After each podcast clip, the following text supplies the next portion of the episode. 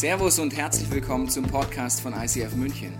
Wir wünschen dir in den nächsten Minuten eine spannende Begegnung mit Gott und dabei ganz viel Spaß.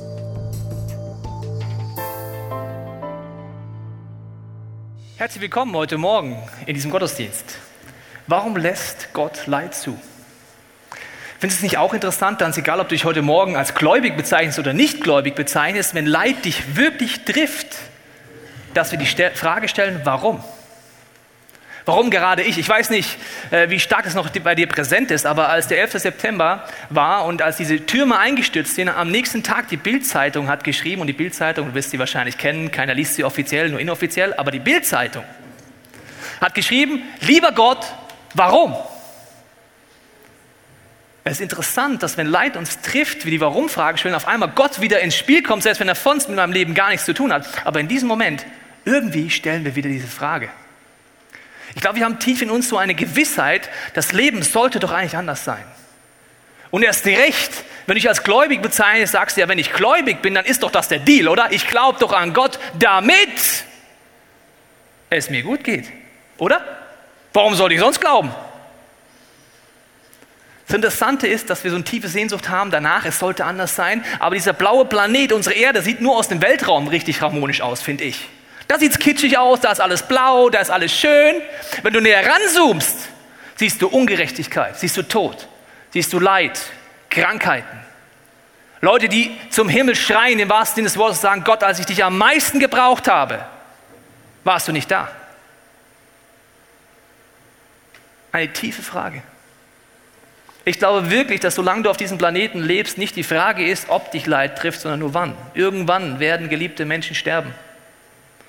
Vielleicht hast du das Privileg, dass sie alt werden, aber irgendwann wird es kommen. Das Interessante ist, dass Gott, wenn du die Bibel aufschlagst, dir überhaupt nicht verspricht, dass dieses Leben auf dieser Erde einfach nur Sonnenschein ist. Zurzeit haben wir ja Sommer und mich hat letztens jemand gefragt, warum macht ihr so eine Serie über Hiob, über Leid im Sommer? Sommer ist doch happy, clappy, let's have a drink, gehen wir an den Beach, da feiern wir doch, da wollen wir nicht solche schweren Themen haben hier. Die Sonne scheint, da reden wir doch über Leid habe gesagt, ja, die Antwort ist ganz einfach, weil es genauso ist in deinem meinem Leben. Die Sonne scheint, alles ist toll.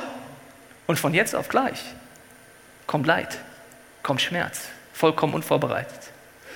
Wir sind in einer Serie über Hiob und ich weiß nicht, ob du die Bibel schon mal aufgeschlagen hast, aber es ist ein faszinierendes Buch, das dein und mein Leben beschreibt, merke ich immer wieder. Und dieser Mann Hiob, eine Person, die, wenn sie heute gelebt hätte, äh, Folgendes gehabt hätte. Er war der reichste Mann Asiens, das ist reich. Es wird über ihn gesagt, dass er absolut ein Chef, eine Führungskraft und eine mehrere große Firmen gehabt haben muss. Zum Beispiel hatte er 1000 Rinder. Das heißt, in der Nahrungsmittelindustrie war er the number one. Ich kann euch beruhigen, alles biologisch damals gewesen, kein Gammelfleisch. Damals war noch die Welt in Ordnung. Aber 1000 Rinder, das heißt, der war die Nummer eins in der Ernährungsbranche der damaligen Zeit. Dann hatte er 3000 Kamele, 500 Esel. Die Durchschnittsfamilie hatte ein Esel. Also die Durchschnittsfamilie, nicht die arme Familie, die Durchschnittsfamilie. Er hatte 500 Mal so viel Esel und dann kommen noch die Kamele dazu. Die Kamele der damaligen Zeit, das waren so die Großtransporter, ja.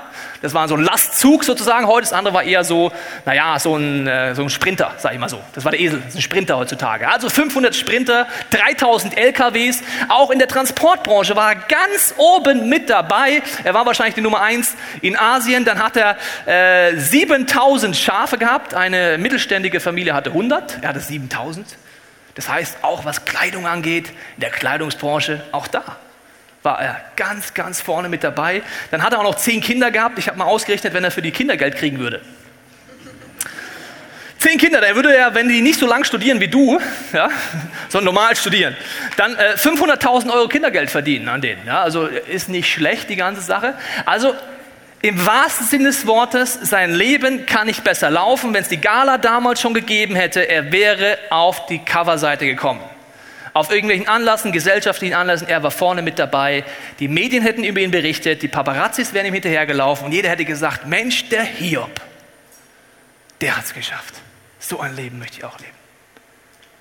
Und von jetzt auf gleich, er steckt eines Morgens auf in seinem Chefsessel am Morgen, kommen zehn Schicksalsschläge in sein Leben, vollkommen unvorbereitet.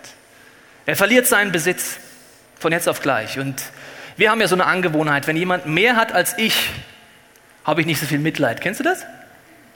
Wenn der Bill Gates jetzt alles verliert, sagen wir, naja, aber der hat aber auch ja, genug, ne? Also, hm, ja. Das Interessante ist, wenn du Besitz verlierst, vielleicht hast du es schon mal mitgekriegt, dass du Besitz verlierst, das macht etwas mit dir. Obwohl es nur Besitz ist, gell? Sind nur Aktien, die in den letzten, in den letzten, äh, in den letzten Jahren mal gecrasht sind. Da haben sich Manager umgebracht. Warum? Weil Geld nicht mehr da war. Aber wenn du seine Geschichte kennst, Besitz, das war nur der erste Schritt. Er verliert alle seine Kinder und das ist für mich etwas Unvorstellbares. Ich habe nur einen Sohn, aber als Eltern denke ich mir, das ist unvorstellbar. Alle zehn Kinder zu verlieren. Bereits da würde ich sagen, dann wäre ich mehr als am Limit. Er verliert aber auch seine soziale Stellung von Gala hin zu, keiner will mehr was mit ihm zu tun haben. Er verliert äh, seine Gesundheit. Es wird ihm gesagt, dass er so Geschwüre hatte, dass er sich mit Asche bedeckt hatte. In der damaligen Zeit war das die letzte Möglichkeit. Wenn du gemerkt hast, du könntest dich kaputt kratzen, hast du die Asche drüber gestreut mit dem Ziel, dass es einfach das bedeckt, die Wunden, und dass es nicht weiter eitert. Er hat wirklich ein Trauma gehabt, die seelische Gesundheit, logischerweise als Folge ging drauf, weil er gesagt hat, Gott, ich verstehe dich nicht mehr. Wo bist du? Ich dachte, du bist dafür da, dass es mir gut geht und jetzt trifft mich eins nach dem anderen. Aber auch seine Frau verlässt ihn. Seine Frau ist genauso als gläubig beschrieben wie ihr Mann, aber als das Leid diese Familie trifft, entscheidet sich die Frau, sie sagt, an diesen Gott kann ich nicht mehr glauben. Vielleicht warst du schon mal so tief im Leid, dass du diese Aussage auch schon mal getroffen hast. An Gott, geh mir weg mit dem. Geh mir weg mit dem Christentum. Diese Frau sagt, ich gebe auf. Hiob reagiert anders, werden wir uns heute angucken. Seine Freunde, sein nächster Freundeskreis, streut noch Salz in seine Wunde, weil sie ihm immer theologische Antworten geben, warum er im Leid ist. Das werden wir nächste Woche uns angucken. Es wird sehr dramatisch werden, weil du merkst, wenn Leute um dich herum im Leid sind, kannst du extrem viel falsch machen. Du kannst sogar jemanden, der im Leid ist, weiter weg von Gott bringen durch falsche Tipps. Wirst du nächste Woche merken. Das wird wirklich herausfordernd. Und auch der, sein Lebenssinn geht kaputt. Und er sagt dann eine Aussage, hier ob 21, Vers 7, warum bleiben die Gottlosen am Leben, werden alt und immer mächtiger? Er stellt die Frage, Gott, wie ich dir schon gesagt habe, ich dachte doch, du bist dafür da, dass es mir gut geht. Ist interessanterweise meistens der Grund, warum man sich auf Gott einlässt. Ich weiß nicht, ob du mit diesem Jesus schon unterwegs bist, aber die allermeisten Leute, die ich kenne, weißt du, warum sie sich auf Gott einlassen? Sie haben ein Problem, sie haben eine Herausforderung, sie haben eine Not und sagen, okay Jesus, wenn es dich wirklich gibt, dann mach mal hier ein Wunder. Übrigens auch schon in der Bibel, im zweiten Teil der Bibel, siehst du das wie Jesus. Die Leute haben deswegen an ihn geglaubt, weil er Wunder getan hat, weil er ihnen geholfen hat, weil er diesen Job genommen hat, wo wir sagen, Gott, das ist aber auch dein Job, gell? Ich bin Mensch, du bist Gott und du machst mal, was ich will. Bisschen unlogisch, aber das ist unser Alltag, gell? Eigentlich müsste es andersrum sein, wenn man die Logik durchdenkt, aber ich bin Mensch, du bist Gott und Gott, du machst mal, was ich will. Und wenn du nicht machst, was ich will, dann bin ich weg. Hiob stellt diese Frage und wir wollen heute angucken, wie er damit umgeht. 42 Kapitel Weltliteratur, die dir zeigen können, wenn das Leid dich trifft, durch welche Phasen du meiner Meinung nach durchgehen musst. Und du kannst reflektieren, vielleicht hattest du Leid in der Vergangenheit in deinem Leben, dann kannst du mal drüber nachdenken, ob du diese Phasen schon durchgegangen bist. Weil es kann sein, dass du irgendwo stehen geblieben bist und dann ist die Wahrscheinlichkeit recht hoch, dass dieser Konflikt, dieses Leid jedes Mal hochploppt, wenn du in eine neue Situation kommst, die das nur anfasst.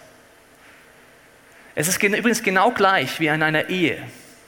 Du kannst Konflikte unter den Teppich kehren. Das kann man schon machen. Kannst du probieren? Weißt du, was passiert? Du drückst unter den Teppich und dann kommt das dumme Problem wieder. Hallo, hier bin ich wieder. Nee, bleib unten, bleib unten. Hallo, hier bin ich wieder. Nein, bleib unten. Hier bin ich wieder. Hallo. Das Problem kommt immer wieder. Der Konflikt kommt immer wieder. Du kannst ihn wegdrücken und sagen, la la la, Augen zu, Ohren zu, ich hab nichts mitgekriegt, wir haben uns nicht gestritten, wir verstehen uns, wir lieben uns. Das kommt wieder hoch, immer, ich verspreche es dir. So ein Problem, das kriegst du nicht unter den Teppich. Da kannst du draufhauen aufs Problem, das kommt immer wieder hoch. Und wenn du Leid erlebst, hast du definitiv einen Konflikt mit Gott. Definitiv. Und wenn du diesen Konflikt nicht angegangen bist, dann kommt es jedes Mal wieder hoch. Wir schauen uns jetzt mal Hiob an. Weil die erste Phase, ich habe mich dabei Dr. Erika Schuchart inspirieren lassen, eine Psychologin, und ich finde es immer wieder interessant, dass du in der Bibel lebendige Psychologie findest. Ein paar tausend Jahre alt, Moderne Psychologen sagen genau das Gleiche, was Hiob gemacht hat vor ein paar tausend Jahren. Also schauen wir an. Das erste ist, wenn Leid dich trifft, ist die Ungewissheitsphase und es ist eine spontane Reaktion. Sehr unterschiedlich, was das ist. Ich habe die letzte Woche erzählt, dass ich das Privileg hatte, meinen Meniskus äh, operieren zu lassen. Deswegen habe ich auch so sexy Stütz Stützstrümpfe hier an. Die trägt man jetzt im Sommer. Ja, hier, geil, oder? Hey, come on. Das heißt, ich empfehle dir, wenn du Meniskus reißen willst, mach's im Winter. Die sind heiß, die Dinger. Naja, jedenfalls war ich bei der OP letzte Woche und in der Vorbereitung hat äh, mein Arzt mich untersucht, ein EKG gemacht und festgestellt, hat gesagt, Herr Teichen, ich habe keine guten Nachrichten für Sie, habe ich dir letzte Woche erzählt. Wir haben Vorhofflimmern festgestellt. Und ich hatte vor einigen Jahren schon eine Herz-OP wegen Vorhofflattern und äh, die, die vielleicht hier im Raum schon mal Herzprobleme haben, wissen, ein Knie ist ein Knie, aber das Herz kriegt gleich ein bisschen eine andere Dimension. Drei Tage, drei Nächte lang musste ich mich dem stellen, dass ich sehr wahrscheinlich wieder operiert werde, dass mein Herz nach drei Jahren, nach der letzten OP, offensichtlich wieder an einen Punkt kommt, wo es wieder anfängt zu spinnen. Als ich ins Krankenhaus komme, sagt der Narkosearzt, ja, ich muss nochmal EKG angucken, sage ich, ja, das ist die Diagnose meines Arztes. Und dann schaut er sich an und sagt, ja, also ich glaube, dass der Kollege eine Fehldiagnose gemacht hat. Ich schaue ihn so an. Okay. Sagt er, ich glaube, auf Ihrem EKG sieht man Ihren Herzfehler, der kommt aus dem Vorhof. Ich habe Herzrhythmusstörung, das setzt das Herz aus. Vielleicht hast du sowas auch. Du spürst es auch, und ich spüre das in Situationen, das setzt es aus. Kann ich zählen bis drei. Eins, zwei, drei. Und dann kommt es wieder. Sehr angenehm. Also, kommt, ne? ja, nein, ja, nein, weiß nicht. Okay. Okay. Und er hat gemeint, das ist der Herzfehler, den Sie haben. Mir ist natürlich ein Stein vom Herzen gefallen. Ich muss noch zum Kardiologen, der es bestätigen muss. Aber diese Ungewissheitsphase ist, wenn du denkst, es ist Leid in deinem Körper oder es ist Krankheit da oder du weißt nicht genau, was kommen wird. Und dieser Phase reagiert jeder andere, aber da anders. Aber dann kommt eine Phase der Gewissheit. Zum Beispiel, die Beziehung ist wirklich zerbrochen. Oder Krankheit ist wirklich festgestellt worden. Du hast wirklich Krebs. Oder die Person ist wirklich tot. Sie ist nicht nur im Koma oder was auch immer. Und in dieser Phase passiert etwas, egal ob du dich als Christ bezeichnest oder nicht, dass dein Hirn erstmal sich einschaltet. Rational fängst du an zu denken. Ohne Gott sagst du vielleicht, ja, warum ist das jetzt passiert? Das ist passiert, weil du diskutierst. Und mit Gott funktionierst du erstmal. Die Bibel geht davon aus, dass du aus Körper, Seele, Geist bestehst und dein Geist weiß oft sehr schnell, was Gott so vielleicht denkt, wie er ist, und der funktioniert dann. Siehst du bei Hiob 1, Vers 22. Obwohl dieses Leid über ihn hereinbrach, versündigte sich Hiob nicht. Kein böses Wort kam über seine Lippen. Mensch, Hiob, ich wähle dich zu dem Top-Christ des Jahres minus 2000. Wunderbar, so muss man reagieren. Ein guter Christ reagiert im größten Leid folgendermaßen. Kein böses Wort gegenüber Gott kam über seine Lippen. Mann, was für ein Vorbild. Der ist doch noch ein richtiges Vorbild, oder? Was für ein heiliger Mensch. Gell? So würden wir auch mal gerne sein. Oder Hiob 1, äh, 2, Vers 10. Aber Hiob sagt nur, was du sagst, ist gottlos und dumm. Das Gute haben wir von Gott angenommen. Sollten wir dann nicht auch das Unheil annehmen? Selbst jetzt kam kein bitteres Wort gegen Gott über die Lippen. Viele Predigten hören genau im Kapitel 2 auf und sagen, wenn Leid dich trifft, bekenne, proklamiere oder wie auch immer die Christen das immer so lustig nennen, dann sag einfach Gott, ich glaube an dich. Ich bin in der größten Schei drin. Aber du bist gut. Das ist ein guter Christ. Es, ich empfehle dir immer, so ein biblisches Buch weiterzulesen. Wenn es 42 Kapitel ist, gibt es wahrscheinlich noch mehr zu berichten als Gott, you're the one. Ist zwar Leid da, aber ich glaube immer noch. Da braucht sich noch 41 Kapitel. Jetzt lesen wir mal den gleichen Mann. Ja, hast du noch? Kein böses Wort kam über seine Lippen. Hiob 7, Vers 11. Nein, ich kann nicht schweigen, der Schmerz wühlt in meinem Inneren. Ich lasse meinen Worten freien Lauf. Ich rede aus bitterem Herzen. Hä? Gott hat es gegeben, hat es genommen, gelobt sei der Name des Herrn, kein bitteres Wort kam über seine Lippen. Er redet aus bitterem Herzen. Was ist denn jetzt passiert? Ist er vom Glauben abgefallen? Ist er jetzt aber schräg geworden? Was ist mit diesem heiligen Mann los? Hiob, du musst doch jetzt weiter bekennen, alles ist gut. In der ersten Phase funktionierst du, wenn Leid in dein Leben kommt. Du kannst auch Leute kennenlernen, die selbst noch bei der Beerdigung funktionieren. Du funktionierst einfach. Als Christ funktionierst du, weil du sagst, Gott meint's gut, ich weiß es, er wird mich trösten und so weiter. Als Nicht-Christ funktionierst du einfach immer das nächste anpacken. Aber diese Phase, in die Hiob reingeht, ist existenziell, weil sonst wirst du es irgendwie kompensieren. Wenn du nicht in die Emotion reingehst, und Hiob geht in die Emotion rein, ich, ich empfehle es dir zu lesen, der wird wirklich emotional, berechtigterweise. Wenn du es nicht machst, wirst du es irgendwie kompensieren. Entweder Strategie, Konflikt oder Teppich, dann wirst du ein bitterer, komischer Christ. Und du sagst einfach, drückst halt einfach weg. Das gab's nicht. Ich bin positiv. Ja? Oder du kompensierst anders. Zum Beispiel sagt man so eine Logik dann, dass du sagst, ja, also wenn das jetzt passiert, dann habe ich aber auch das Recht, das. Zum Beispiel, wenn mein Chef mich mobbt, dann habe ich auch das Recht, abends einen Wodka zu trinken. Wenn das schon passiert, dann habe ich aber auch das Recht, jetzt das und das zu machen. Und du wirst anfangen, das zu kompensieren. Du weißt ganz genau, dass Sorgen schwimmen können, das weißt du spätestens, wenn du es mit Alkohol mal probiert hast. Die kommen immer wieder, genau wie unter dem Teppich, die kommen wieder hoch. Du kannst schon trinken, Alkohol sagen, das ist weg, ich habe alles vergessen, dann kommt die Sorge wieder. Am nächsten Morgen, ich bin nicht ertrunken. Ich habe Seepferdchen. Ich kann schwimmen. Du kannst nur so viel saufen, ich komme wieder hoch. Das wird deine Erfahrung sein, wenn du es so probiert hast. Und Hiob geht einen anderen Weg, die gesunde nächste Phase. Er wird emotional. Er wird ehrlich vor Gott. Und ich weiß nicht, ich möchte mit dir ein Experiment machen. Stell dir mal eine Situation vor, wenn du verheiratet bist, ist das sehr einfach, sonst stell dir einfach irgendeine andere Situation vor. Also in der Ehe ist sehr einfach, weil du hast einfach einen Partner und der bringt dich manchmal so ein bisschen ans Limit. Wenn du Flitterwochen bist, dann noch nicht, aber irgendwann will ich so ein bisschen ans Limit bringen. Und stell dir mal eine Situation vor, du bist voller Emotion, ja? Du könntest den anderen an die Wand klatschen.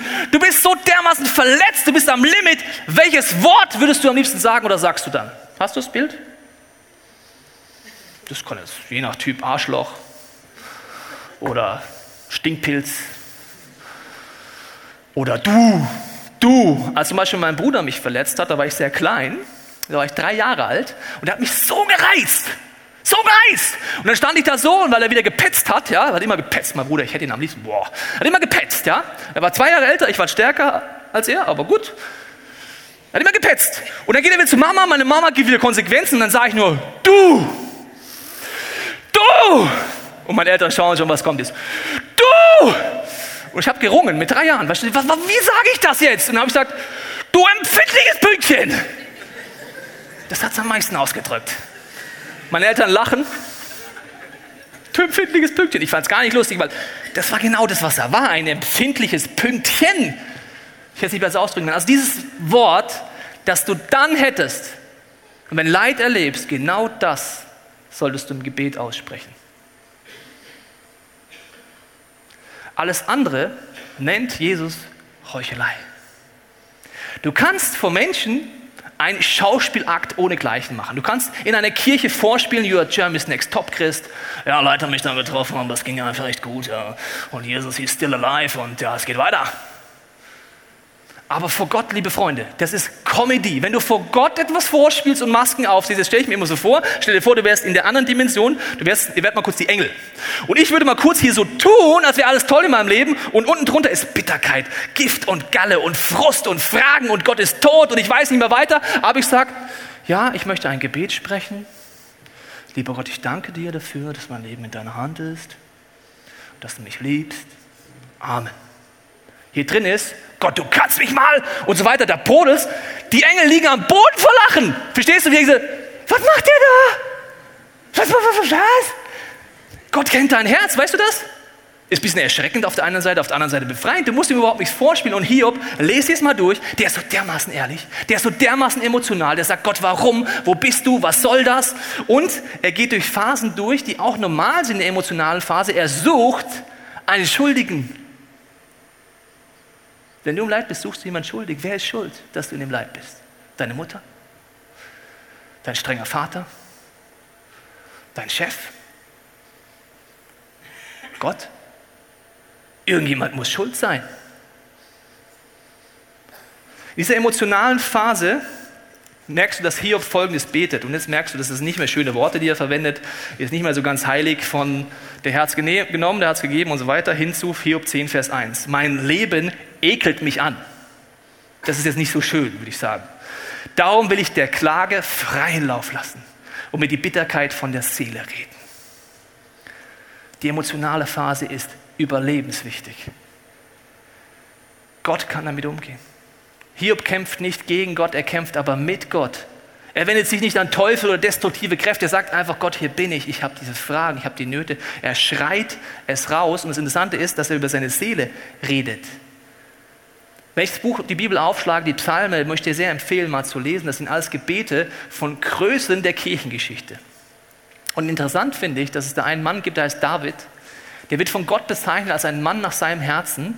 Und was der betet, also, was der betet, muss ich euch mal angucken. Also, zum Beispiel betet er folgendes: Gott, meine Feinde, sie sollen in ihrem Blut warten. Sie sollen vernichtet werden. Ich wünsche ihnen Fluch und Pest an die Backe. Und ihr denkt, wow, was für ein Gebet.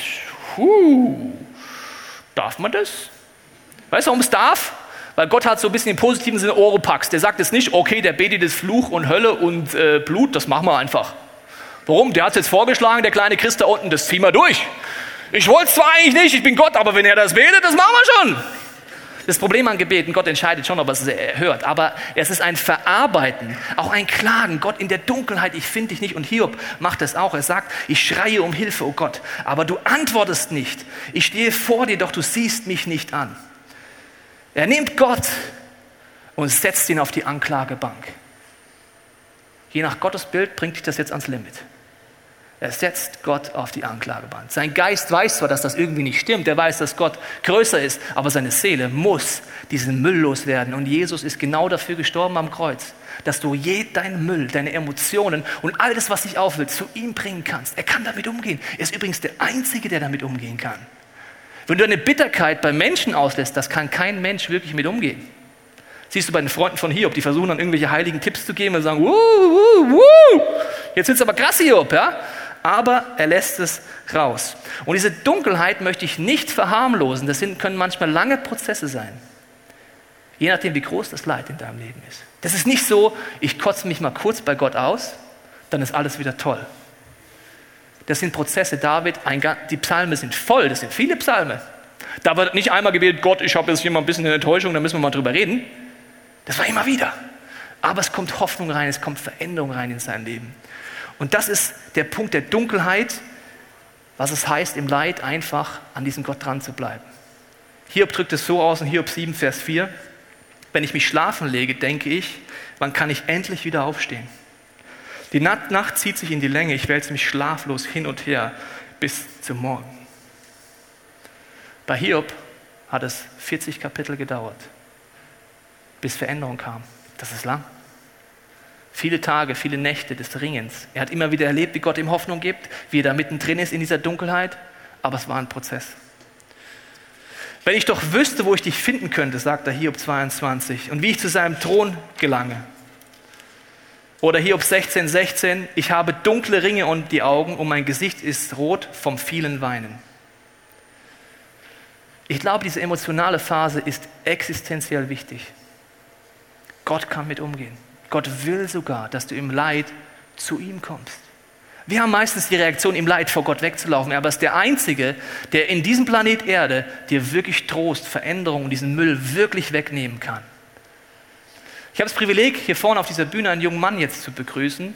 Und bereits die Vorbereitung dieses Interviews hat mich sehr motiviert, weil er Dinge mit Jesus erlebt hat im Leid. Begrüßt mit mir hier vorne Daniel Tischler.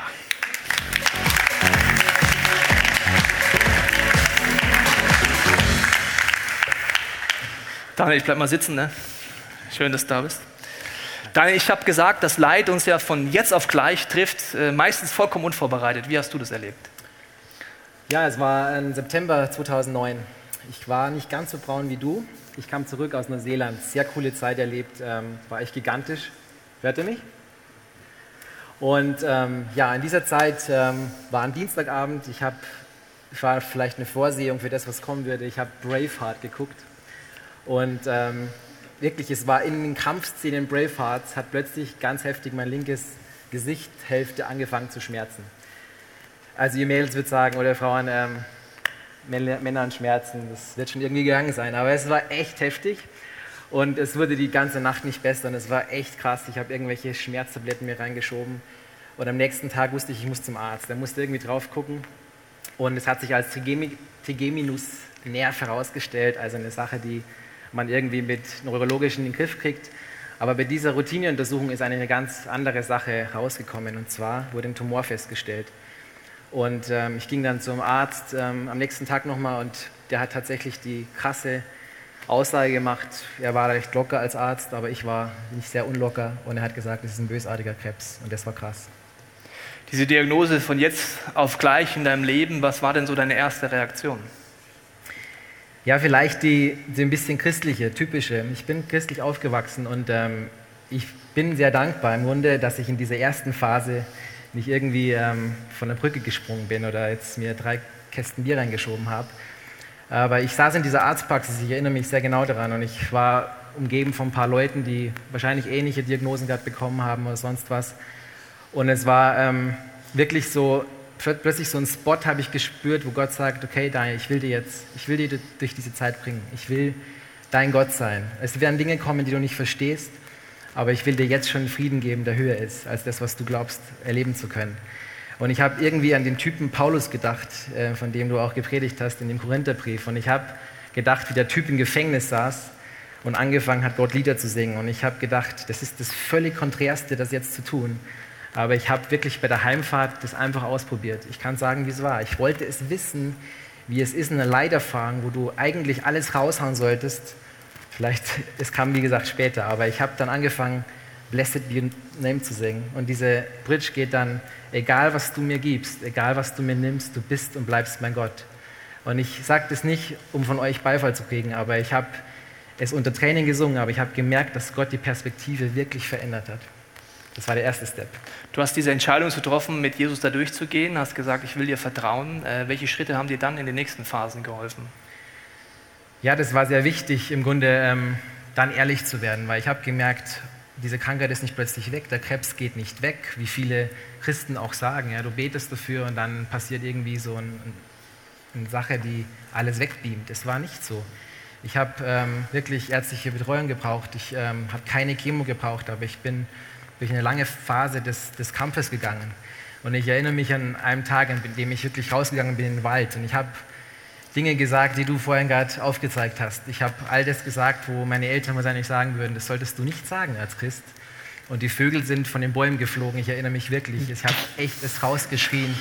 Gott, warum passiert das? Denn ich habe einfach auch einige Jahre zuvor schon einen Zerbruch erlebt, wo die Frage, warum Gott ganz ja, elementar da war, indem meine Ehe zerbrochen ist. Ich habe jung geheiratet und meine Ehe ist zerbrochen und das war eine Sache, wo ich gesagt habe, Gott, irgendwie entgleiten dir hier ein paar Dinge und ich will ehrlich sein vor dir und ich verstehe nicht, was du da tust. Du hast in der Situation mir erzählt, dass du dann immer wieder Trost erlebt hast, wie so ein Frieden, trotz den vielen Fragen, die offen geblieben sind. Wie siehst du es denn im Rückspiegel jetzt, die ganze Sache? Ja. Ich will euch keine, keine Predigten halten. Ähm, ich kann nur sagen, was ich erlebt habe, ist dass Leid einfach ein Phänomen bleibt in unserem Leben, das kommt und geht. Eben in den Sommertagen, wie du es gerade beschrieben hast, und genauso habe ich es auch erlebt. Es kam in einer Hochphase meines Lebens, wo ich Vollgas geben wollte, zurück aus einer Auslandserfahrung. Und ich habe gemerkt, du kannst eigentlich nur zu dem kommen, der Leben gemacht hat und der auch Leid zulässt. Und deswegen ähm, kann ich sagen, versucht wirklich mal dieses, dieses völlig Konträre zu tun, indem ihr ehrlich vor Gott werdet wirklich nichts vor ihm beschönigt. Und das habe ich dann erlebt, wo ich gemerkt habe, ich habe wahnsinnig viele E-Mails bekommen. Ich habe auch, aber auch manchen Leuten geschrieben, hey, ich glaube nicht, dass das, was ihr mir jetzt als Tipp gebt, gerade für mich so dran ist, sondern ich musste wirklich einen individuellen Prozess mit Gott gehen. Und der dauert bis heute. Ich war letzte Woche beim Arzt und ich habe echt, Gott sei Dank, eine gute Diagnose bekommen. Ich bin frei von irgendwelchen Metastasen oder sonst was. Also ich erlebe wirklich auch einen guten Prozess aber es kann jederzeit wiederkommen. Und in diesem Spannungsfeld lebe ich, aber es hat mich näher zu Gott gebracht, kann ich auf jeden Fall sagen. Was ich bei dir faszinierend finde, Daniel, auch als ich eine Vorbereitung mit dir geredet habe, ist, dass du einfach ausstrahlst, dass man sich auf Gott verlassen kann. Selbst in diesen Situationen, wo auch viele Fragen offen bleiben, sie nicht erklärt sind. Und das finde ich auch faszinierend, dass mich einfach sagen kann, es ist einfach ein Happy End jetzt, sondern es bleiben auch Dinge offen. Vielen Dank, Daniel, dass du so ehrlich aus deinem Leben erzählt hast. Danke.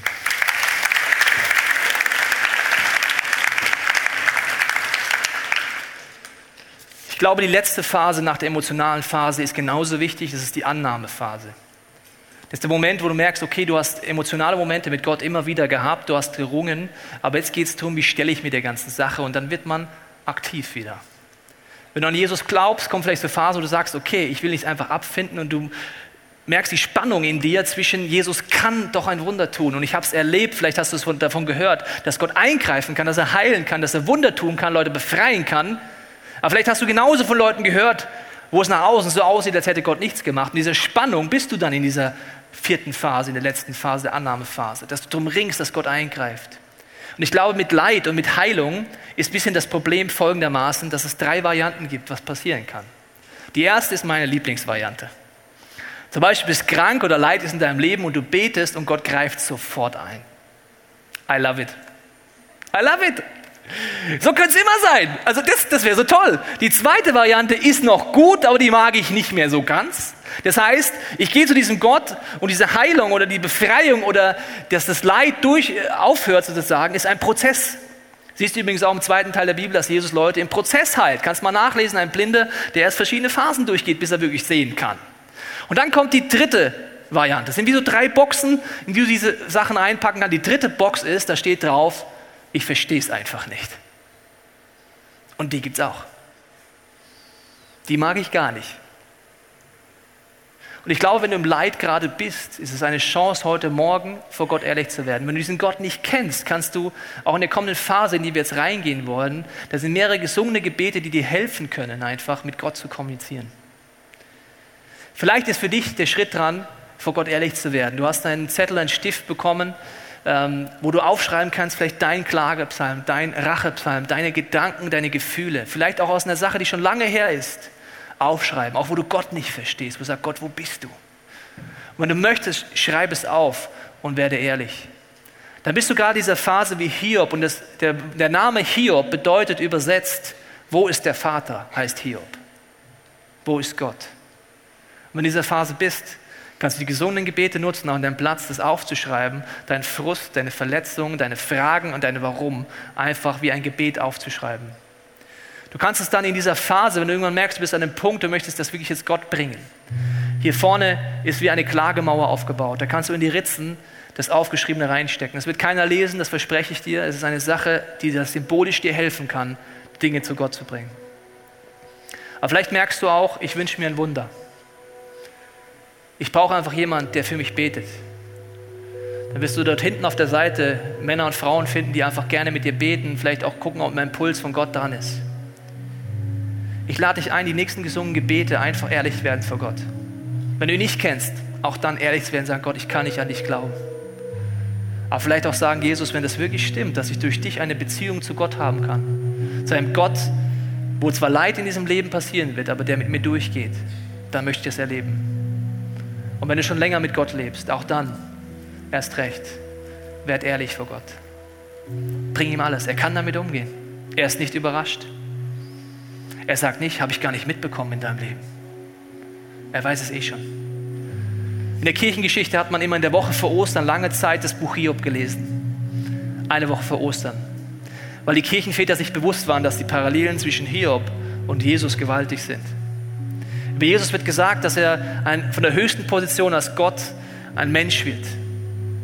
Genau wie Hiob aus einer hohen Position herunterkommt. Beide, Jesus und Hiob, sagen, Gott, wenn es möglich ist, nimm diesen Kelch des Leides von mir weg. Und beide müssen durch Leid durchgehen. Beide erleben im Leid, dass Gott sie noch tröstet und beide haben ein Comeback. Hiob zu Lebzeiten, wenn du das Buch zu Ende liest. Jesus erst nach dem Tod, wo er von Toten aufersteht.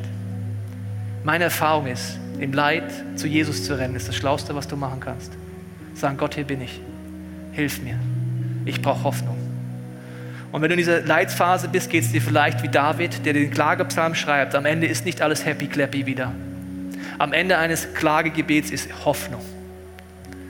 Ein vorsichtiges Gebet. Gott, du wirst wieder eingreifen. Ich glaube, dass es wieder gut werden wird. Möchte jetzt beten und dann kannst du diese Zeit der gesunden Gebete so nutzen, wie du möchtest, mitsingen, die Schritte gehen, für dich beten lassen oder die Klagemauer nutzen. Jesus, du siehst jeden Einzelnen jetzt heute Morgen hier, wo jeder von uns steht. Du siehst jeden, der gerade mitten im Leid ist oder Leiterfahrung hatte, die wir nicht verarbeitet haben. Wir wollen einfach vor dir ehrlich werden. Ich danke dir, dass du mit unserem Leid, mit unseren Tränen und unseren Emotionen umgehen kannst und nur darauf wartest, dass wir zu dir kommen. Du hast mal gesagt, jeder, der mühselig und beladen ist, darf zu dir rennen und sagen, hier bin ich, ich kann nicht mehr. Ich bete aber für jeden hier im Raum, der sagt, ich kenne diesen Gott gar nicht und ich kann eigentlich, ich habe so viel Frust in meinem Leben, dass ich mich nicht darauf einlassen kann. Jesus, ich bete, dass du jetzt auf eine Art und Weise mit deinem Heiligen Geist kommst, dass wir erkennen, dass wir dir vertrauen können, trotz offenen Fragen.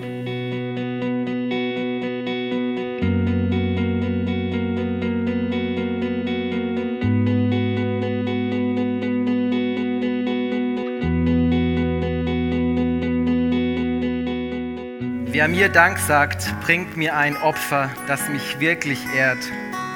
Wer auf dem Weg bleibt, der erfährt meine Rettung. Opfer, Dank sagen, passt es zusammen? Ich habe es nie kapiert, gebe ich ehrlich zu, dieses Dankopfer. Das ist so ein Begriff schon vom Alten Testament.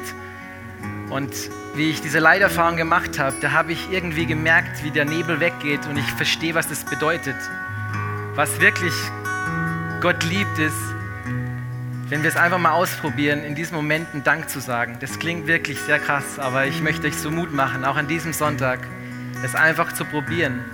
Zu sagen, Gott, ich sehe keine, kein Licht am Horizont. Der Berg ist so groß. Aber ich möchte Dank sagen, dass du trotzdem Gott bist, dass du erfahrbar bleibst. Und dafür möchte ich beten, dafür möchte ich euch Mut machen.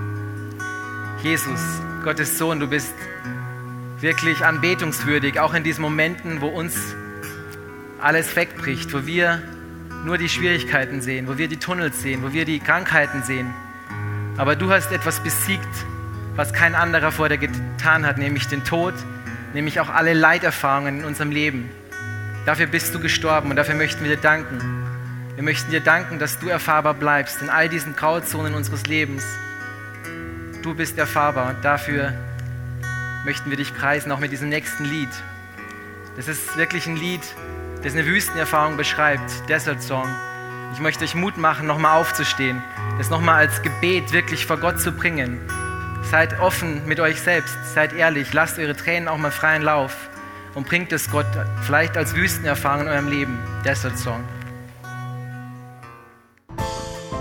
Wir hoffen, dass dir diese Predigt weitergeholfen hat. Wenn du Fragen hast, kannst du gerne an info at icf-moenchen.de mailen und weitere Informationen findest du auf unserer Homepage unter www.icf-moenchen.de.